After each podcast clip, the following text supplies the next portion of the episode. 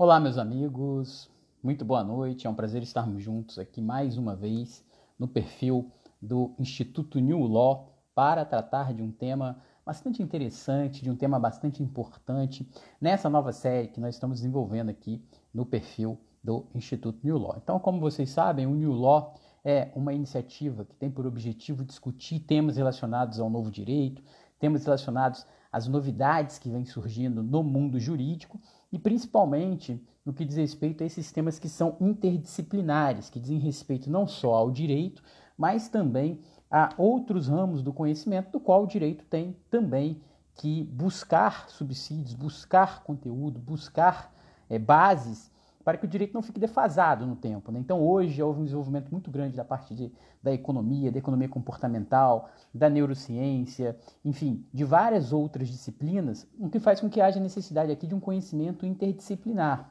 Então, nós vamos tratar de hoje de um tema muito interessante com a doutora Daniele Souza, que já deve estar entrando aqui para tratar conosco ao vivo desse tema, que é um tema que envolve aqui o livro dela, né, que foi resultado de uma tese da dissertação de mestrado da doutora Daniele, em que ela discute neurodireito, psicologia e economia comportamental no combate à evasão fiscal. Então, o objetivo é que nós possamos discutir, que nós possamos endereçar aqui esses outros ramos de conhecimento, juntamente com o direito, para ver de que forma há interdisciplinariedade, de que forma há comunicação, de que forma que o conhecimento, de que forma que tudo aquilo que tem sido desenvolvido em outros ramos do direito pode ser aplicado aqui também no âmbito do direito, e especificamente do direito tributário, já que a nossa série aqui é sobre o direito tributário, né? direito tributário, novos temas, então vamos tratar também da transação, fazendo no, na segunda parte da live uma conexão, um link, um vínculo entre a psicologia fiscal, entre o neurodireito, entre a economia comportamental e essa questão também da transação tributária que já vem no movimento, que já vem no movimento aí de é, colaborativo, vamos dizer assim, né? um movimento de premiar aquele contribuinte que se pretende colocar numa situação de irregularidade perante o fisco. Então, Daniele já está aqui enviando a solicitação para entrar para Daniele e vamos tratar desse tema tão importante, tão relevante que eu acho que vai ser muito útil aí para todo mundo que está assistindo. Então vamos aguardar aqui. Oi, Dani, tudo bem? Olá. Boa noite, querida. Boa noite, prazer enorme estar aqui de novo, né? Pois Muito é. Feliz. Eu e a doutora Daniele fizemos uma live semana passada, mais focada em concursos públicos, né, mais focada na preparação de candidatos a concurso público, carreira, trajetória, superação, estudos, enfim, temas mais relacionados ao direito, voltado para os concursos públicos. E hoje, eu estava colocando aqui, Dani, enquanto as pessoas estão entrando, que nós vamos tratar de um tema mais, mais jurídico, acadêmico, vamos dizer assim, no primeiro momento, mas também que tem muita aplicação prática, né? Não é um tema tão voltado para concurso, é um tema aqui endereçado pelo New Law, que tem exatamente esse objetivo de discutir as novidades no, universo do direito e, principalmente, é, esse conhecimento interdisciplinar, já que hoje no direito você tem vários, é, vários influxos, né, várias influências da economia comportamental, várias influências da, da neurociência, vários, vários, várias influências de outros ramos do conhecimento que podem ajudar na aplicação também do direito. Então, como eu estava colocando aqui para os nossos ouvintes, eu estou aqui com o seu livro, queria te agradecer, oh! parabéns pela obra. Então, o livro aqui tem um título muito bacana, né? Neurodireito, Psicologia e Economia Comportamental no Combate à Evasão Fiscal. Então, a gente percebe né, que a Dani foi fundo nesse livro, né? Dani, eu estou falando porque eu sou amigo dela, né? mas é a doutora Daniele, procuradora da Fazenda Nacional, mestre em Finanças Públicas, Tributação e Desenvolvimento pela Universidade do Estado do Rio de Janeiro, de quem eu tive o privilégio de ser colega no mestrado. Ô Dani, é, a gente pode falar um pouquinho, né, para começar, do seu livro, né, esse tema, a escolha do tema, como é que foi a sua pesquisa, uma, uma, uma visão geral. Então, eu gostaria de começar com você se apresentando, falando um pouquinho é. sobre você e também sobre essa ideia de escrever o livro e uma visão geral, né? Calma que depois a gente entra nos assuntos, mas Isso. uma abordagem tá. geral aí pra gente.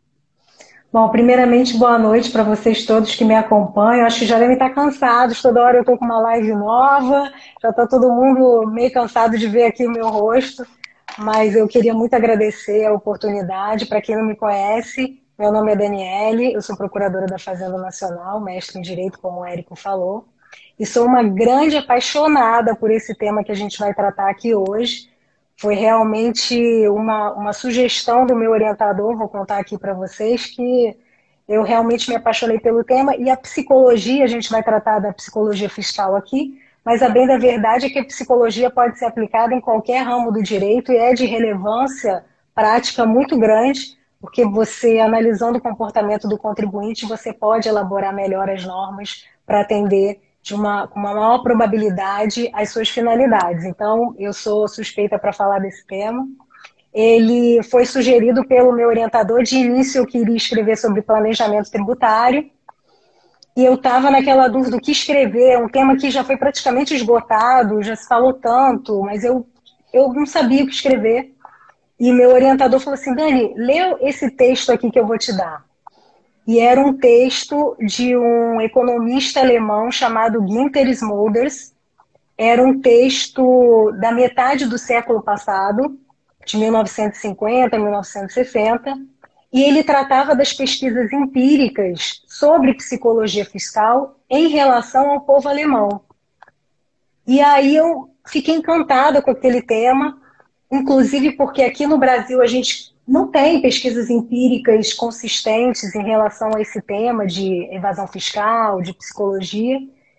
E eu fiquei encantada. E aí, a partir daí, eu comecei a desenvolver.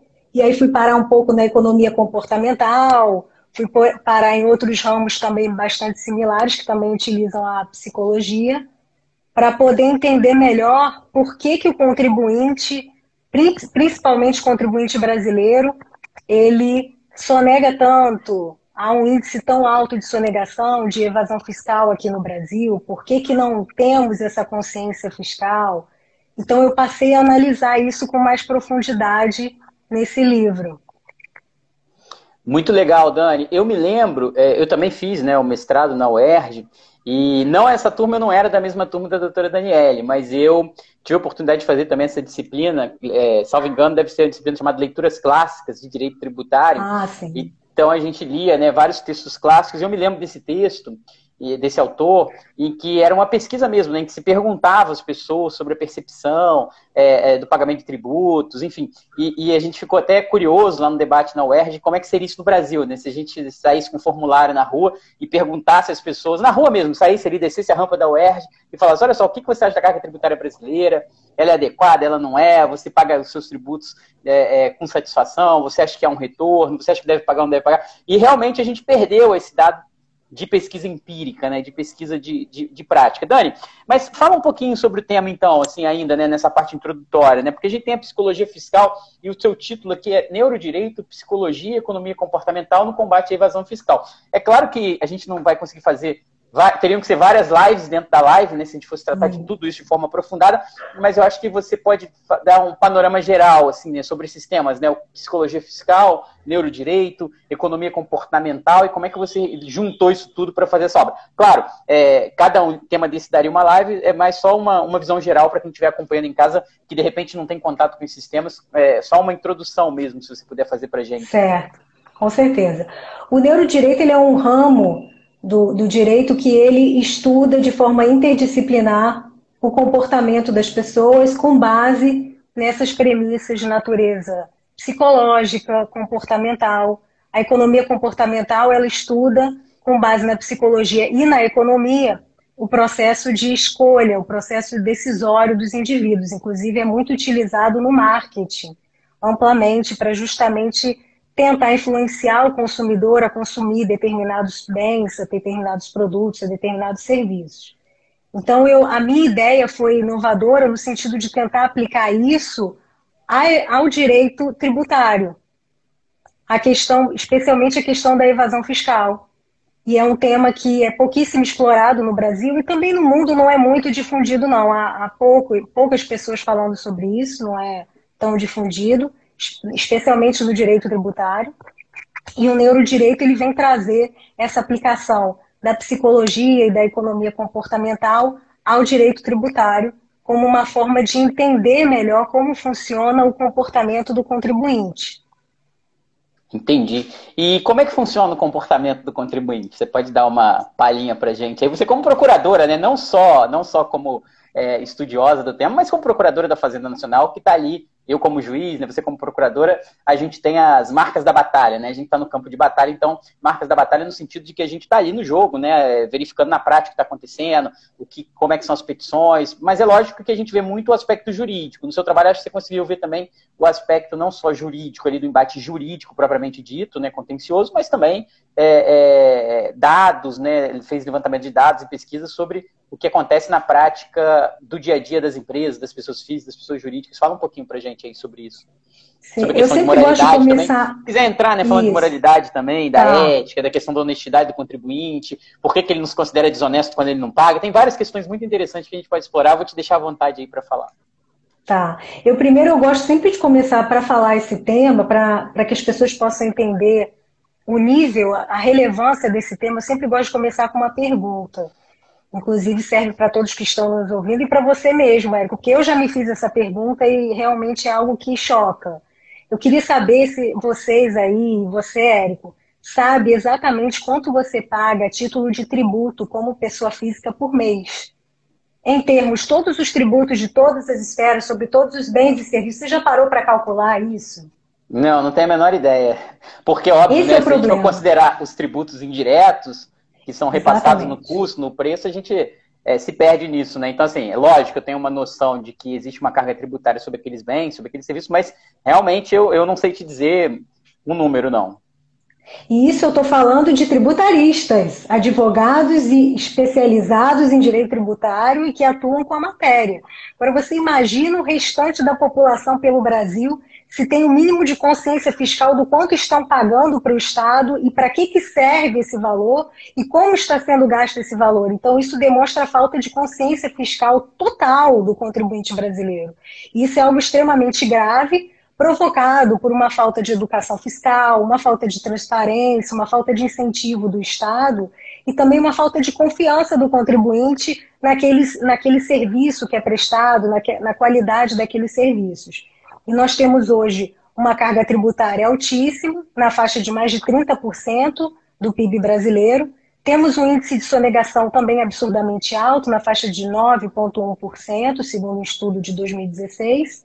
Temos também uma litigiosidade absurda, 4 trilhões de reais sendo discutidos em créditos tributários no judiciário em 2016, pela, pelas estatísticas, e temos também uma inadimplência muito alta, nosso, o nosso estoque somente na Procuradoria, até eu lembro que o João comentou muito bem numa outra live, o nosso estoque está na faixa de 2,4 trilhões de reais, sendo a maior parte de débitos irrecuperáveis ou de difícil recuperação e concentrados num pequeno grupo de devedores.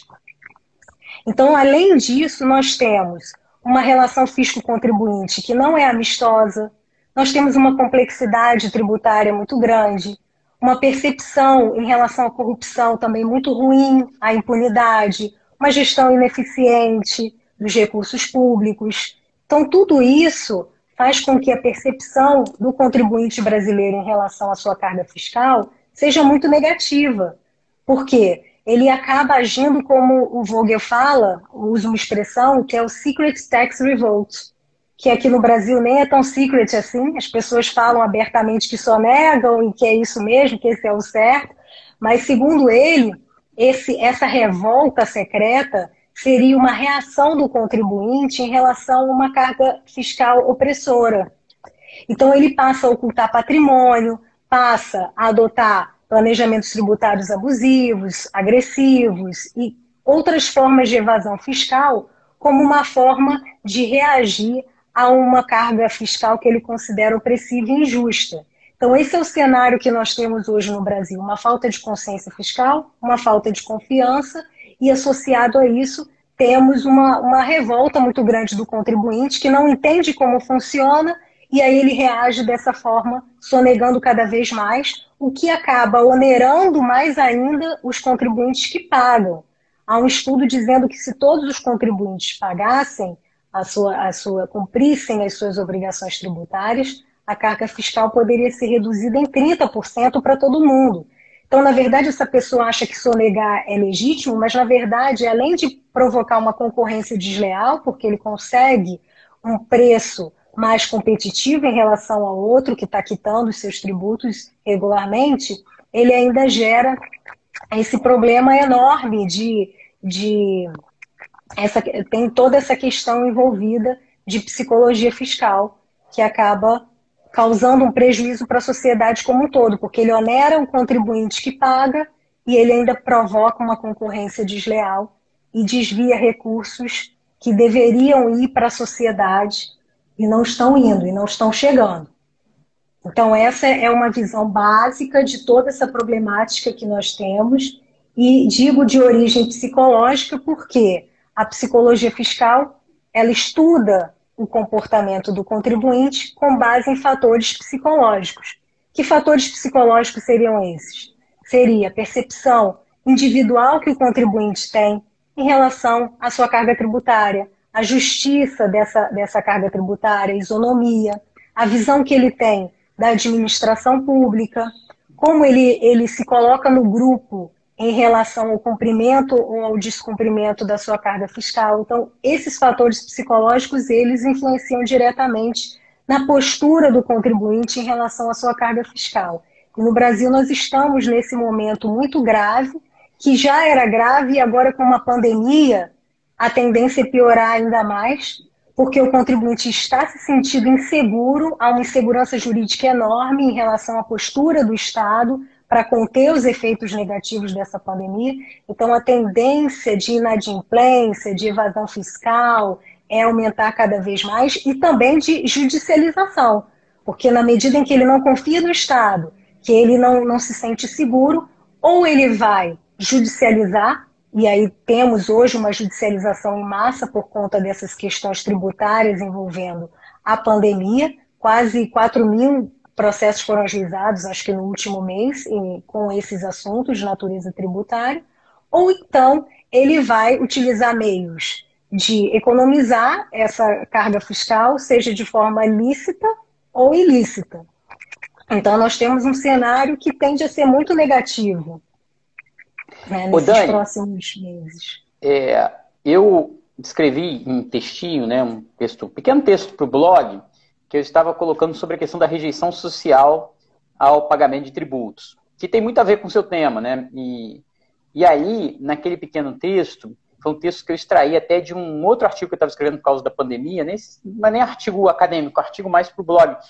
E aí eu estava escrevendo o seguinte, partindo daquela afirmação do, do Ives Gandra, que foi defendido até numa tese de doutoramento, numa tese, tese dele de doutorado, de que a norma tributária seria uma norma de rejeição social. Né? O que, que seria essa norma de rejeição social? É aquela norma que o contribuinte, que o cidadão, ele só vai cumprir porque existe a possibilidade de ser pego e ser, sendo pego ser punido, havendo uma sanção.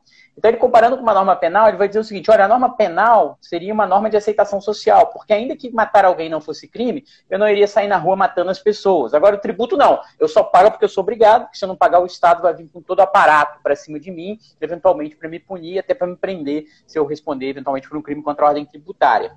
E aí, é, quando a gente vai investigar as origens históricas né, dessa rejeição social ao tributo, me parece que fica muito claro que o tributo era visto como uma expropriação indevida do patrimônio daquele cidadão, daquele particular, daquele trabalhador, em prol de uma instituição pública, de um poder público, de um Estado absolutista, de um príncipe, de um rei, em que não havia nem participação, não havia representatividade, não havia ingerência nos gastos e muito pouco se sabia o que era feito com dinheiro.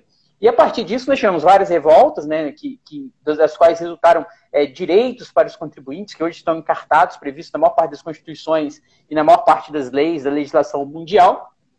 Mas ainda existe esse sentimento de rejeição social. Então, embora a gente tenha mudado o paradigma no aspecto teórico, porque hoje eu não pago mais tributo para manter um Estado monárquico, um Estado absolutista, para manter um príncipe ou um rei. Hoje eu tenho a questão da representatividade, eu tenho a questão do poder legislativo, das leis, todos os princípios que regem a tributação. Ainda continua no plano psicológico né, essa questão da rejeição, da rejeição social ao tributo.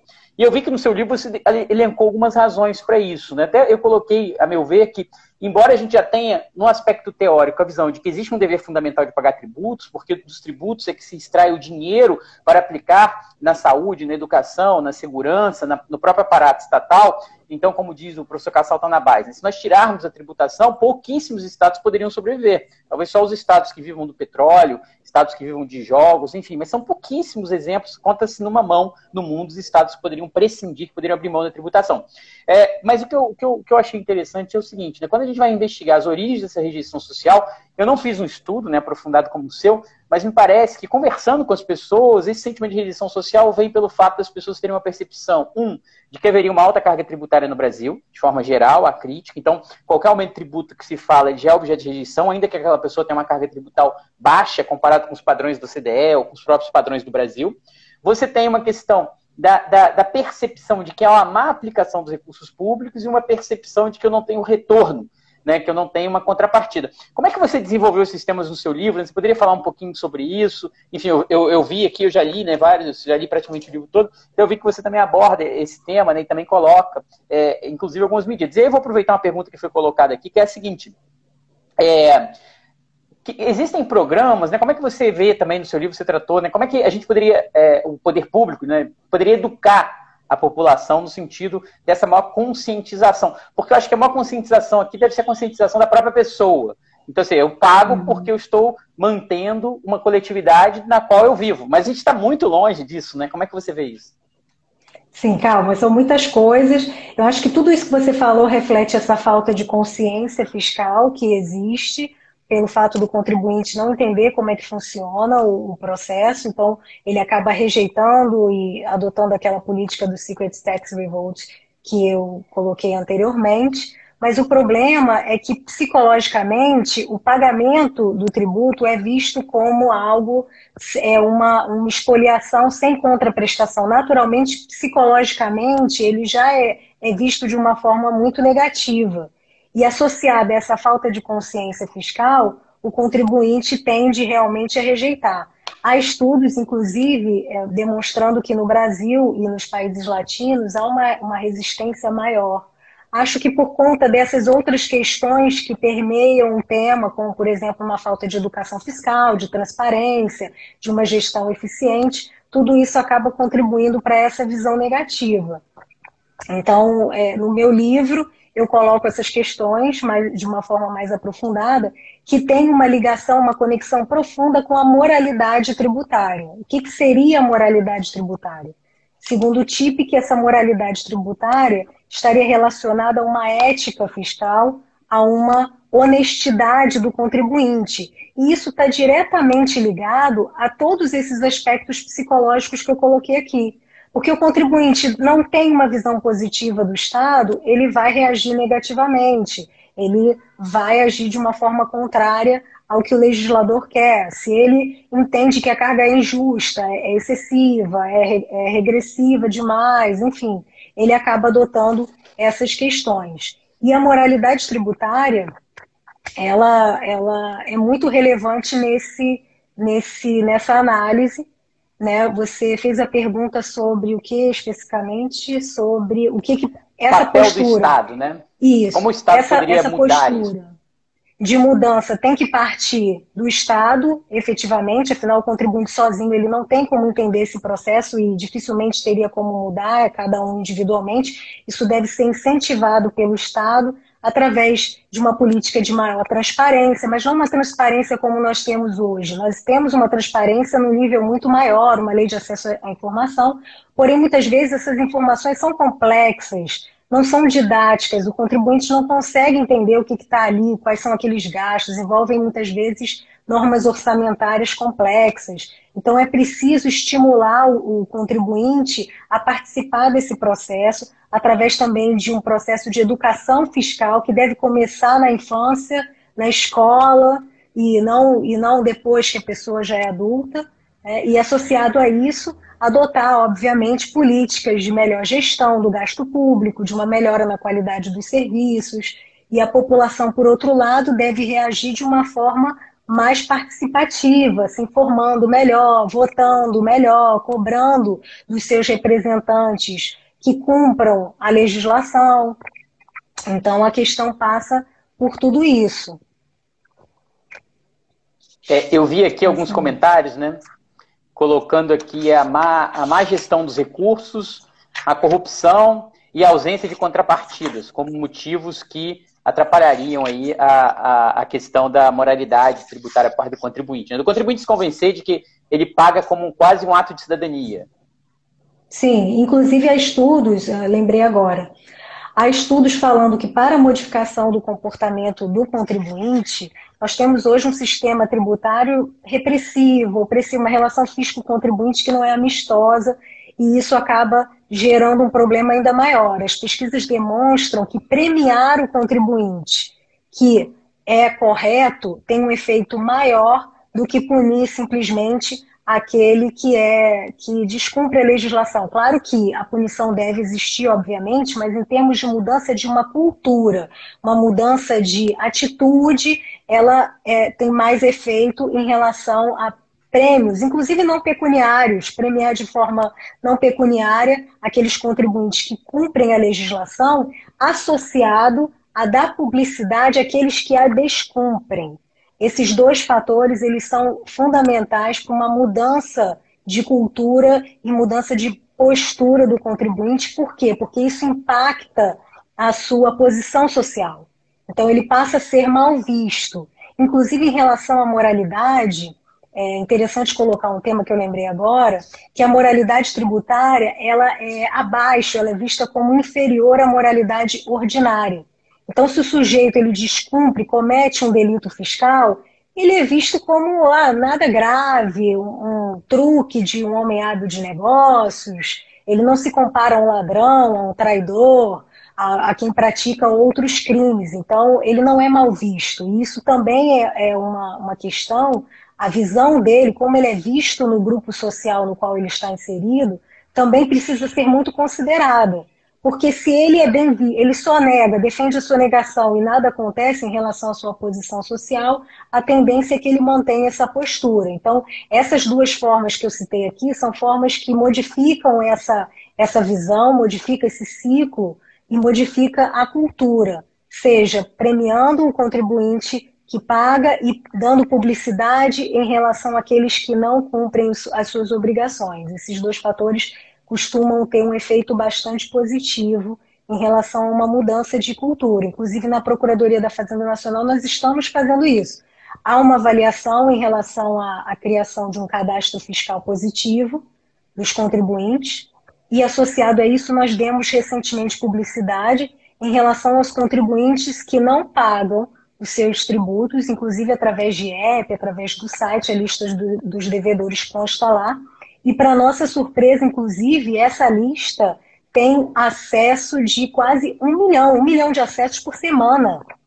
Então, isso demonstra que o contribuinte, se estimulado, ele reage positivamente. Ele quer saber quem está devendo, ele quer, ser, ele quer ter essa informação, mas ele precisa ser estimulado a isso através de atos que partam do Estado propriamente.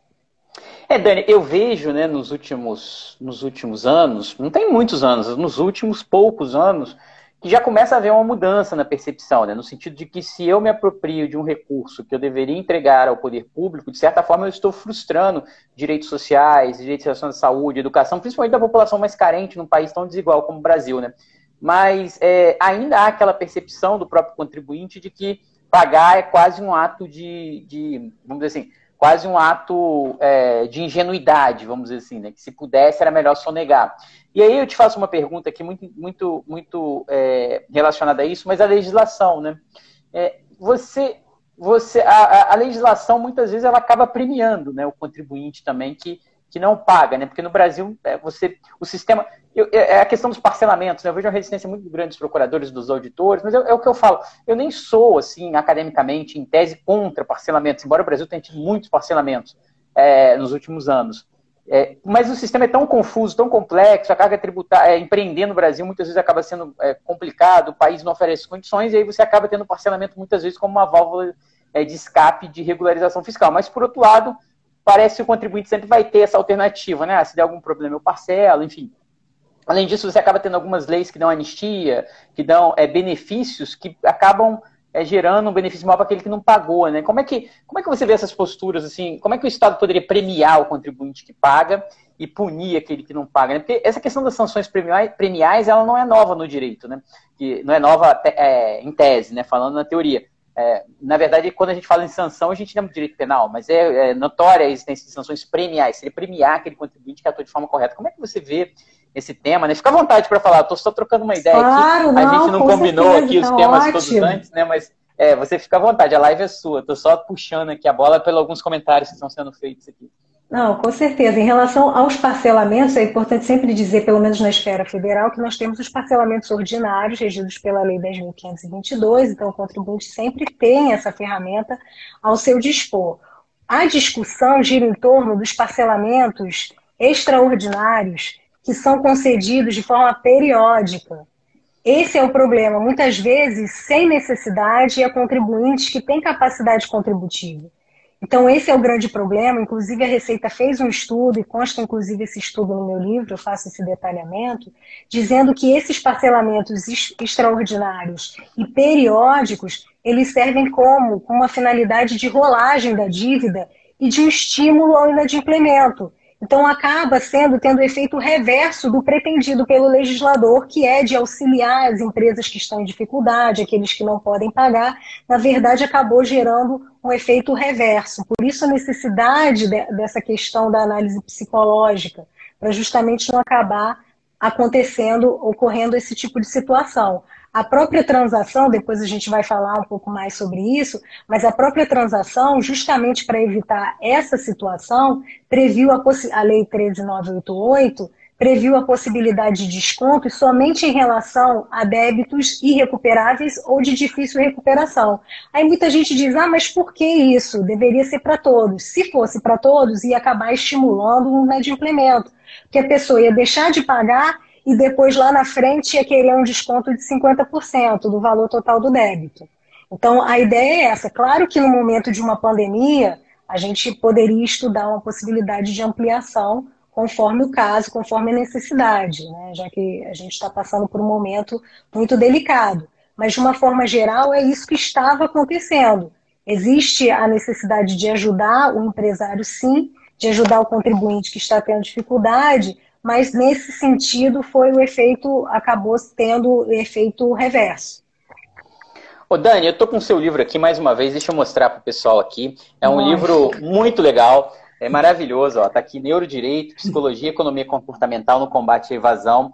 É um livro, é, eu quis convidar a Dani, né, para essa nossa série aqui de novos temas de direito tributário, porque é, o New Law tem o objetivo de tratar né, desses soft skills, tem o objetivo de tratar dessa interdisciplinariedade. Nós temos é, várias disciplinas tratando disso, né, negociação, é, é, é, análise econômica do direito e vários temas lá que o New Law endereça, que tem a ver exatamente com essa interdisciplinariedade. Então, o, o teu livro tem muito a ver com isso. Eu queria, eu já estou com uma cópia aqui, a Dani me mandou dois. Um é meu, né? Esse aqui é meu, está com a minha dedicatória, e o outro é para a gente sortear para as pessoas que acompanham aqui o New Law nas redes sociais. Eu não vou sortear hoje, eu vou ficar devendo porque eu estou fazendo a live de casa, né? Nós não estamos com a estrutura física, mas eu vou disponibilizar esse aqui, vou pedir para a equipe que está trabalhando de casa também em home office para é, preparar um, um, sorteio através aqui do Instagram do New Law. E eu recomendo, né, para quem não ganhar no sorteio, a, a, obra aqui da Dani. Dani, é, quer falar mais um pouquinho do seu livro? Quer fazer um resumo? Porque a gente tem a transação também para falar, mas eu vou te deixar à vontade para você fazer uma. Faz um resumo aí da obra para gente, assim como se é, fosse. É, eu acho que eu já fiz, da parte de psicologia fiscal, eu já fiz um grande panorama de economia comportamental que não deu para adentrar muito, porque eu teria que falar de heurísticas, de vieses, de sistema mental, sistema 1, sistema 2, e aí ia, ia alongar muito a nossa conversa, ia tirar o foco do que a gente quer tratar aqui. Mas eu acho que é um momento muito importante, principalmente esse da pandemia, para a gente discutir esse tema. É um tema que precisa de um, uma análise mais profunda pelas pessoas, com maior seriedade, para que a probabilidade das decisões que sejam tomadas, não só em relação à pandemia, mas em relação ao direito tributário como um todo, tenha uma probabilidade maior de êxito. E essa é, é a grande questão envolvendo a psicologia que com a análise psicológica, seja na elaboração de normas, na aplicação, na tomada de decisões e na valoração de condutas, ela é um instrumento relevante para aumentar essa probabilidade de êxito, para fazer com que a intenção do legislador realmente seja alcançada.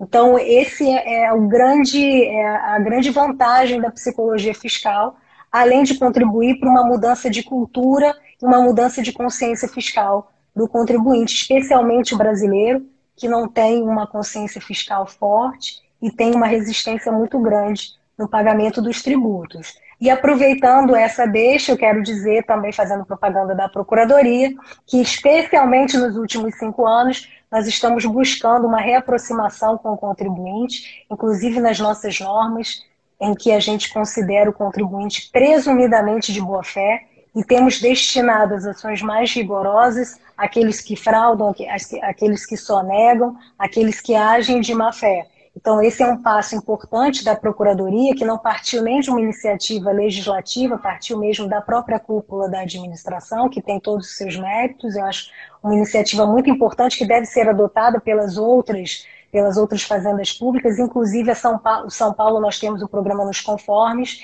que premia, que tem vantagens para o contribuinte que paga regularmente, temos as classificações. Então, são medidas importantes que precisam ser reanalisadas pelas cúpulas né, da administração e também pelo legislador, que precisa considerar as premissas de, de, natureza psicológica e comportamental no momento da elaboração de uma norma, porque a elaboração de uma norma ela implica em gastos públicos, seja na elaboração, seja na aplicação. Então, são recursos públicos que estão sendo desperdiçados desnecessariamente por não atentar para questões, para pesquisas, para questões de ordem psicológica e comportamental. Dani, brilhante, né? Falaram aqui os comentários, como sempre, né? É, e eu estou aderindo aqui ao comentário. É, é o que eu, que eu, gostei muito aqui do que você falou, né? Estava prestando atenção aqui. É, me parece que no Brasil, então, a gente tem um caminho ainda para percorrer, né? Porque muitas vezes se opta pelo caminho mais fácil, né? O caminho mais fácil é cobrar mais de quem paga, não cobrar de quem não paga, e aí você acaba tendo esse aumento que você falou, né? Poderia ser 30% menor a carga tributária se todo mundo pagasse. Você acaba tendo uma, uma cobrança muito grande de tributos indiretos, né? Porque aí você não precisa educar a população, você permite o repasse, quem paga acaba nem sabendo quanto paga, que foi a sua pergunta no começo. Érico, então, posso dar um parêntese nessa claro. parte que é muito importante, do ponto de vista psicológico, a adoção de tributos indiretos ela é estratégica porque os tributos indiretos, por serem imperceptíveis, eles não geram uma reação negativa. Se aumentar a alíquota de ICMS, por exemplo, quem que vai lá brigar? Agora vai aumentar a alíquota do imposto de renda. E outra questão interessante da psicologia que está no meu livro é o próprio nome do tributo tem também fundamento psicológico.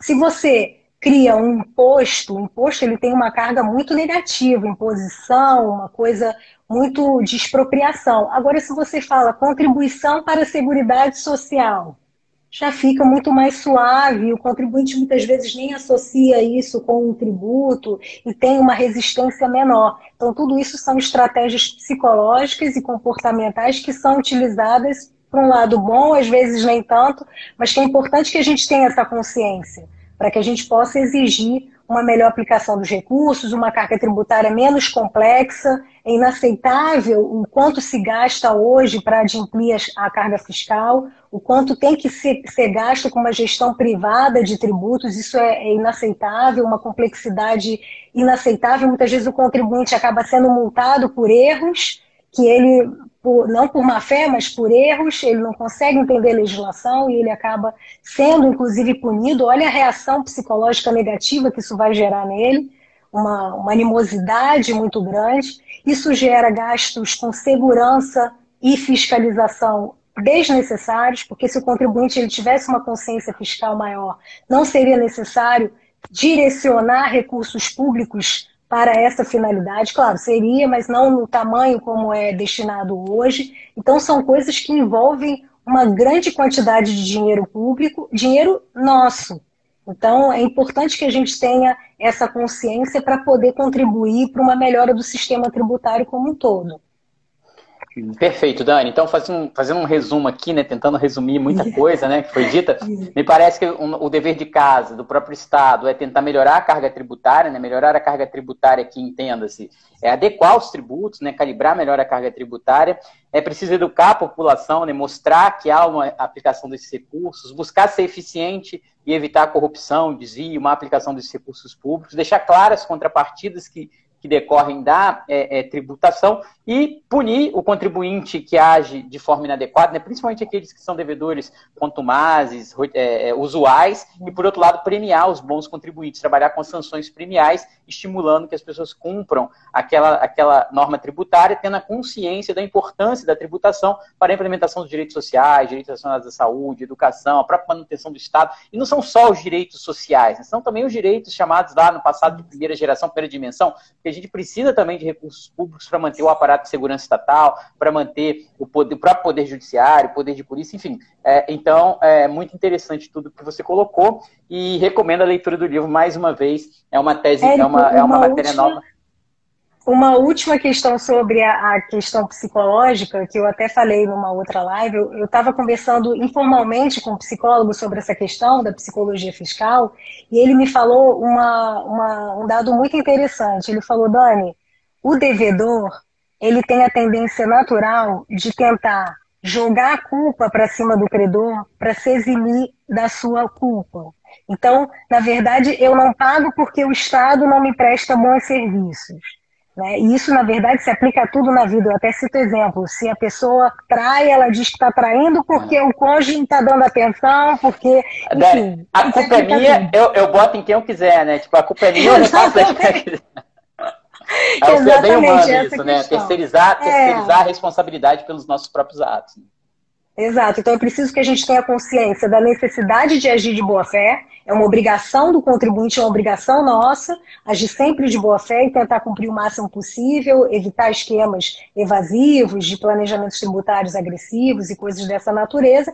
E, por outro lado, agir de forma mais interessada com a coisa pública, de forma mais atuante, de cobrando mais na qualidade de cidadão a uma boa aplicação dos recursos públicos. E pelo Estado também vale isso tudo que você falou.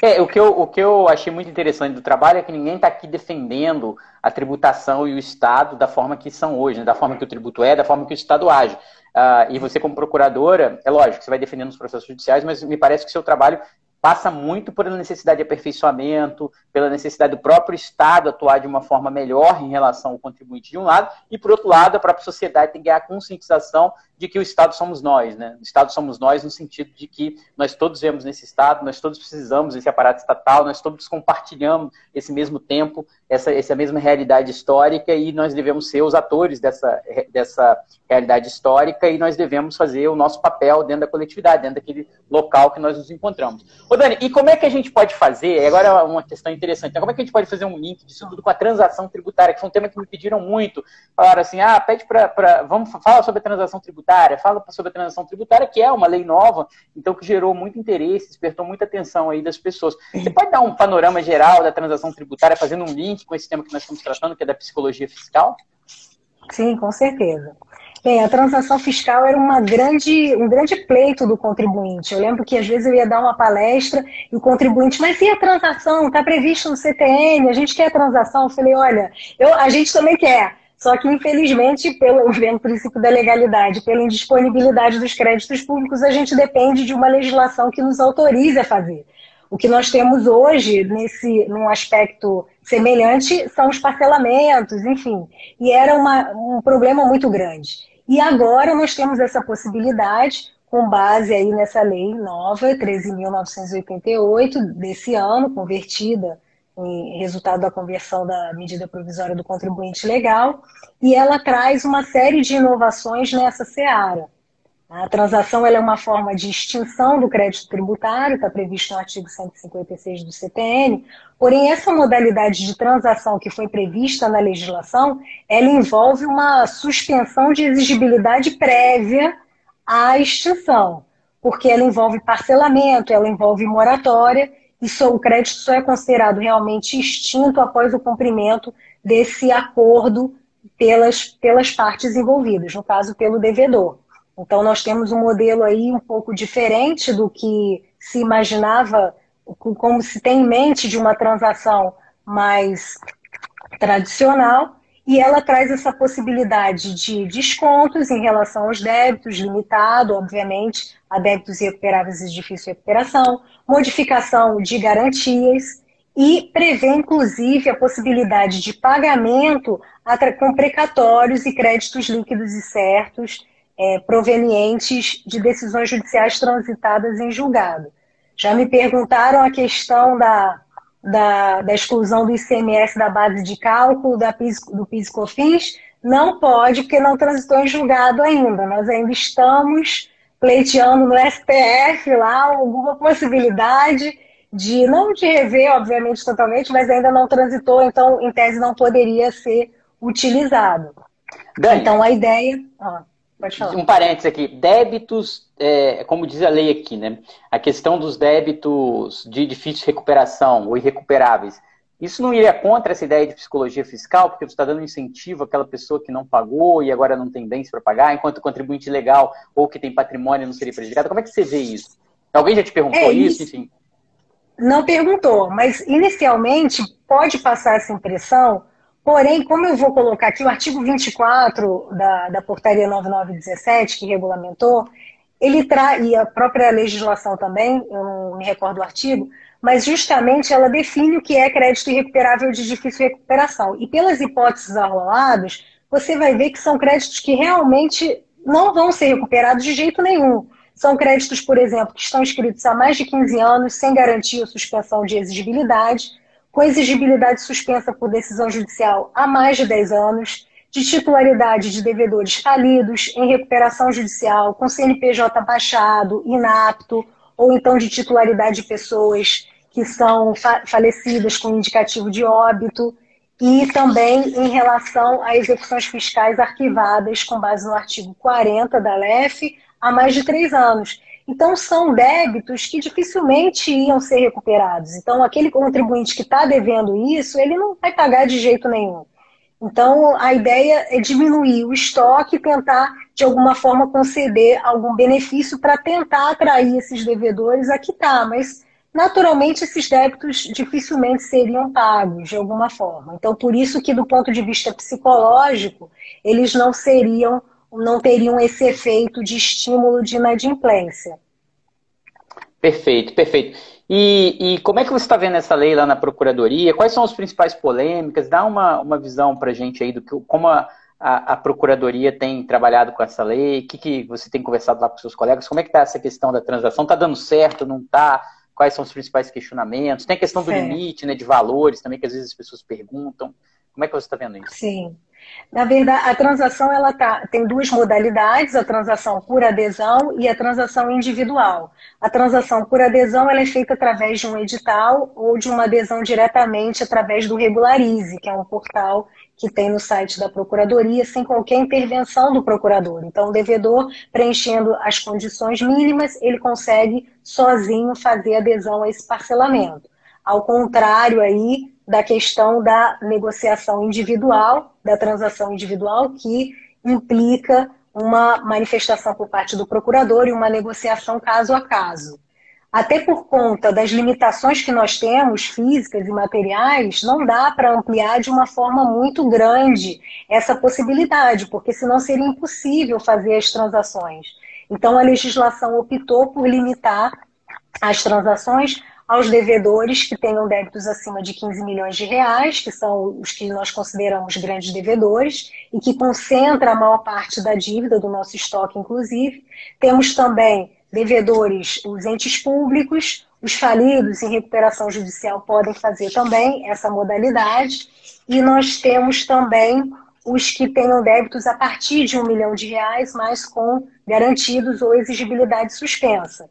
Então, pode ser por iniciativa da Procuradoria ou desses devedores. É um rol realmente bastante restrito, mas não tem como ampliar muito, senão se torna algo inviável. E a ideia aqui é levar esses em massa para uma adesão através de um edital, que inclusive está aberto até 30 de junho, o edital de transação por adesão, e fazer uma negociação individual. Temos alguns casos já de transação individual, especialmente envolvendo grandes devedores. Recentemente foi, feito uma, foi feita uma transação individual com um devedor que era considerado D, que tem créditos irrecuperáveis, de uma transportadora pública, de transporte público municipal, que tinha um débito de 250 milhões. Então, foi feita uma negociação, houve um desconto de 40% no valor do débito, um parcelamento em 84 prestações, modificações em relação à garantia e uma moratória, um pagamento de um valor, um percentual de entrada de 2% do valor do débito e uma moratória de 90 dias para o pagamento da, para o vencimento das parcelas subsequentes. Então, é algo que é extremamente positivo e não é o único instrumento que nós temos hoje, nós temos também o negócio jurídico processual, por exemplo, que vem também, a gente vem realizando e vem resultando em términos de litígios na ordem de bilhões de reais. Então, é algo extremamente positivo também do ponto de vista psicológico, e a Procuradoria tem adotado bastante essa, essa possibilidade. Legal, legal, Dani. É, a transação é um tema, é um tema, é lógico, né? Já existem os parcelamentos, né? Óbvio, para os contribuintes menores, a possibilidade de parcelar os parcelamentos ordinários, extraordinários, e, e também, vez, de vez em quando, né, a lei também estabelece algumas, algumas, é, algum, algumas transações por adesão, vamos chamar assim, que não é bem uma transação, uhum. mas olha, se você desistir da ação, é. pagar até a data tal, eu tiro a multa, acaba sendo meio que uma transação por adesão, não igual a essa, mas nós já temos né, alguns exemplos também disso no passado.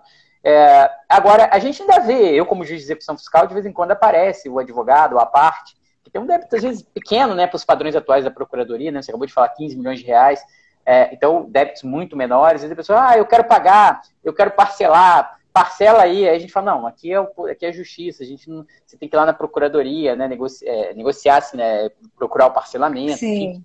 Então, é, parece que é um caminho, né? Começa fazendo de uma forma mais restrita e depois, se estiver funcionando, quando a coisa estiver mais estruturada, talvez possa ser ampliado, né? Como é que você vê isso? É, eu vejo a Procuradoria tem tomado medidas muito efetivas de desjudicialização, não só através da cobrança administrativa, do arquivamento em massa de execuções fiscais. Acho que só no último ano foram 200 mil execuções fiscais arquivadas, porque não tinham a possibilidade de recuperação. Nós estamos fazendo um ajuizamento seletivo de execução fiscal também, somente quando há uma perspectiva de bens, de patrimônio, para não poder sobrecarregar o judiciário e não gerar gastos públicos desnecessários, porque no final das contas é isso. Tanto é que a gente ajuiza somente a partir de 20 mil reais as execuções fiscais em, em âmbito federal, por conta de um estudo que foi feito demonstrando que o custo da execução fiscal correspondia a 20 mil reais. Então, não vale a pena você ajuizar uma execução fiscal de 5 se vai gerar um gasto público, embora pelo judiciário que seja, mas é, é, é dinheiro público, é recurso público, de, de um valor de 15 mil. Então, essas medidas que estão sendo adotadas na Procuradoria são medidas que têm gerado um efeito muito positivo nessa questão da desjudicialização, do efeito psicológico também, para poder se reaproximar do contribuinte de boa fé. E claro que isso não elimina a possibilidade de erros, porque nós somos uma bancada de advocacia com mais de 2 mil procuradores no Brasil inteiro. Então, obviamente que erros e posturas equivocadas pontuais podem acontecer, mas é importante que essa postura, é, deixar claro que essa postura é uma postura institucional, está no nosso planejamento estratégico, está nas medidas que vêm sendo adotadas nos últimos cinco anos para poder melhorar essa relação fisco-contribuinte. Ô Dani, esse estudo de, dos 20 mil reais foi um estudo feito pela IPEA, né? Primeiro era um valor mais baixo, depois aumentado para 20 mil reais, já é um valor antigo, né?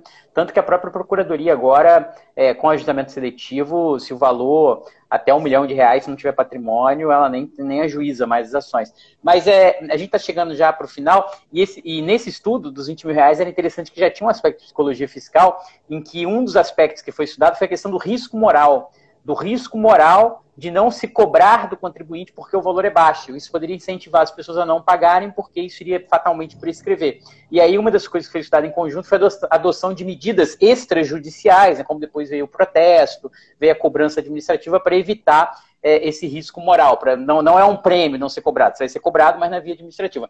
Dani, nós já estamos encaminhando para o final. Eu queria mais uma vez agradecer demais sua presença aqui. É sempre um show, é sempre é, é, brilhante, né? As pessoas aqui pelos comentários a gente percebe isso.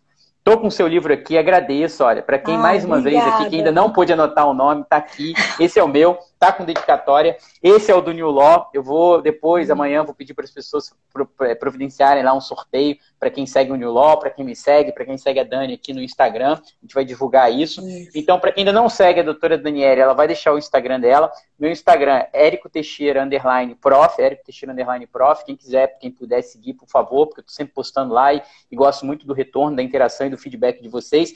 A Dani vai deixar as palavras finais dela aqui, já o meu agradecimento e também o Instagram dela para que vocês possam segui-las. E essa live vai ser disponibilizada no IGTV, no IGTV do, do, do Instituto New Law, para quem não pôde assistir, assistir aí é, é, na sequência. Quem gostou, quem achou legal, quem tem um amigo também que se interesse pelo tema, pode indicar, vai estar no Instagram do New Law. E nós estamos fazendo várias outras. A Dani falou de execução, a gente teve uma com o Dr. João, João Grenier, que também falou sobre execução fiscal, né, que é o coordenador de execução fiscal, é, e, e, toda semana nós teremos uma aqui para endereçar algum tema novo tributário. Bom, Dani, deixe suas palavras finais aí. Mais uma vez, ó, um grande beijo e muito obrigado. Amei, foi maravilhoso. Podia ficar horas aqui falando com uma pessoa tão agradável, um público maravilhoso. Inclusive, vi vários colegas aí presentes. Queria agradecer muito o carinho deles, porque nós somos uma equipe, né? E essa, essa minha essa minha vontade de falar sobre psicologia fiscal é uma, uma vontade de realmente melhorar a visão da, da, administração pública, da fazenda pública, porque é uma obrigação nossa também mostrar para o contribuinte que nós estamos tendo essa postura, né, não, não ficar como em Campos dos Goitacazes, que eu tinha execução fiscal de 1970. Isso é inaceitável, esse tipo de coisa realmente não pode acontecer e a gente deve buscar alternativas para reduzir esse passivo aí de uma forma melhor para todo mundo. Eu queria muito agradecer. O meu, meu Instagram profissional é Daniele Azuz, é Souza ao contrário, um. Vocês podem me seguir à vontade lá, que eu vou adorar, vai ser muito muito prazeroso responder as dúvidas, o comentário e receber o carinho de vocês. Agradeço mais uma vez a oportunidade para falar de um tema maravilhoso. E quem tiver interesse no meu livro, ele está disponível não só no site da editora, mas na Amazon também. Inclusive a versão digital que eu consultei uns dias atrás estava na faixa de 50 reais, e aí você pode baixar na hora e começar já a leitura e eu aguardo as críticas, os comentários, e é um prazer muito grande para mim estar tá podendo falar sobre esse tema na semana do meu aniversário. Meu aniversário é sexta-feira, então eu estou me sentindo assim presente, presenteada de poder falar sobre um tema tão especial e caro para mim, uma pessoa tão maravilhosa que é você, Érico, e todos que estão me acompanhando, pessoas da família, os amigos, os colegas. Então, é esse meu carinho, essa mensagem que eu queria deixar. E qualquer dúvida, eu estou à disposição aí para esclarecer. É isso, sem mais palavras diante desse encerramento brilhante. Obrigado, Dani. Parabéns, feliz aniversário.